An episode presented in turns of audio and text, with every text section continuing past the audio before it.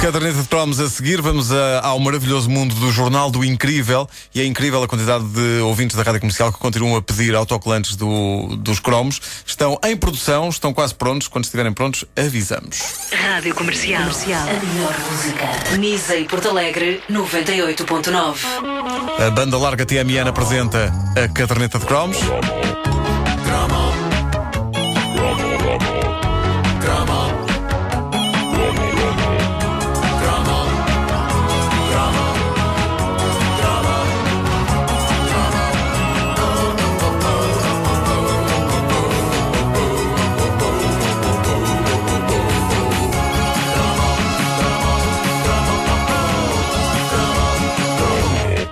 Dúvida que um dos grandes frutos proibidos dos anos 80 era essa grande instituição, o Jornal do Incrível. Sim! Era um fruto proibido porque pais que se prezavam em educar bem os filhos olhavam para essa lendária publicação quase com a mesma inquietação do que uh, se os uh, miúdos andassem a ler a revista Gina. Espera Aliás, aí, espera aí. Uh, tu queres dizer que os meus pais não se educaram bem?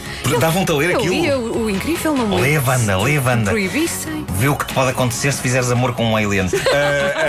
mas chegava de certa forma a ser pior ler o Jornal do Incrível porque a revista Gina parecia obra de um banal tarado sexual. E isso é o que há mais neste país. Já o Jornal do Incrível era tão indescritivelmente louco que aquilo parecia feito por psicopatas para psicopatas. Mesmo a própria paginação do jornal, o aspecto do Jornal do Incrível, aquilo era horripilante. Aquilo parecia feito por um serial killer numa cave escura. Mas o que é certo é que vendia bastante bem e havia pessoas que liam o Jornal do Incrível como outras liam, sei lá, o Diário de Notícias. Havia pessoas, e eu lembro-me, adultos no meu bairro, que compravam o Jornal do Incrível como fonte principal de informação.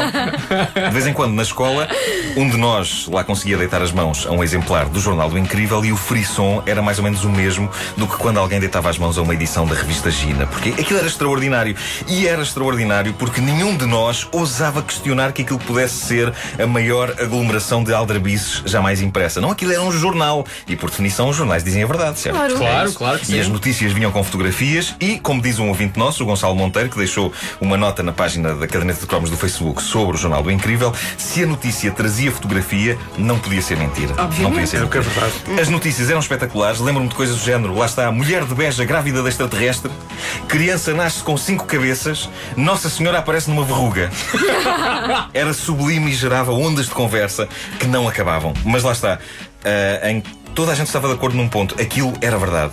Era verdade. O que se debatia era só os detalhes práticos das situações. Eu lembro-me que, perante a notícia de que uma mulher estava grávida de um extraterrestre, o debate no recreio da escola era sobre como tudo se teria processado e se o extraterrestre teria engravidado a senhora à maneira tradicional e terrestre ou se teria sido, por exemplo, com o poder da mente. Mas onde é que tu Eram achas discussões sérias, Onde é que achas que os amigos. tipos do X-Files se inspiraram? No Foram ao Jornal do Incrível, claro, que sim. Então, Claro que sim. Mas, mas nós discutíamos muito seriamente sobre estes assuntos, com eh, eh, seriedade e credibilidade dignas daquela publicação, eh, que fez furor com manchetes do calibre de encontrada criatura metade homem, metade crocodilo. Esta também era famosa. E lá vinha a foto. Ninguém se questionava pelo facto dessas criaturas só serem faladas naquele jornal. Ninguém se questionava pelo facto de, se alguém tivesse de facto descoberto uma criatura metade homem, metade crocodilo, ninguém mais falar noutra coisa no mundo inteiro e aquilo virem tudo quanto era telejornal. Não. Toda a gente sabia que as verdades do Jornal do Incrível, só o Jornal do Incrível é que estava interessado nelas. E ninguém estranhava. Ah, eram sempre Toda gente- exclusivos, só. Eram sempre exclusivos. Toda a gente aceitava o facto implícito de que a existência de um ser meio homem, meio crocodilo era coisa para ser rejeitada pelas redações dos jornais sérios. Estou a imaginar o ser. Hã? Metade homem, metade crocodilo, a ir bater à porta da RTP. Meus senhores, eu tenho esta condição. eh, Já não sei- é que eu estou. Não sei se me querem, se me querem entrevistar aí na RTP. Hum, não. Fraquinho. Peço desculpa, mas dispensamos. Já temos o jornal muito cheio. Eh, hoje já não dá, senhor homem réptil. Mas, mas eu sou uma grande descoberta para a biologia. Repare nisto. As minhas pernas são de crocodilo, tenho uma cauda aqui atrás. Hum, não, mas já temos uma reportagem sobre o disco novo do Paco Bandeira. temos que passar isso. Mas, mas ali à frente é a redação do Jornal do Incrível. Vá lá que eles se calhar estão interessados. Ah, não, obrigadinho. Isto é o som das patas de crocodilo a andar. claro que sim. Geralmente, quem comprava o Jornal do Incrível fazia a dobradinha espetáculo da imprensa e comprava também o mítico Jornal de Sexologia. Opa! Que era espetacular. O título o levava a crer que era uma coisa de divulgação científica, Jornal de Sexologia. E tinha ar de jornal, mas na verdade tinha mulheres nuas. Ah, não. e histórias porquinhas. Mas penso que havia homens que compravam aquilo na esperança que os outros achassem normal e o tratassem por doutor. Então, doutor, leva o seu jornal. Por outro lado, suponho que tenha havido sexólogos que compravam aquilo servindo-se da sua profissão para fazerem. E estou a falar de si, Dr. Júlio Machado Vaz. Gratuito.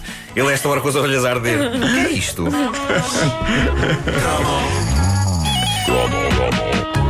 Disponível em podcast em radiocomercial.clix.pt e também no iTunes. A caderneta de cromos, uma oferta banda larga TMN sobre os autocolantes. Estão em produção.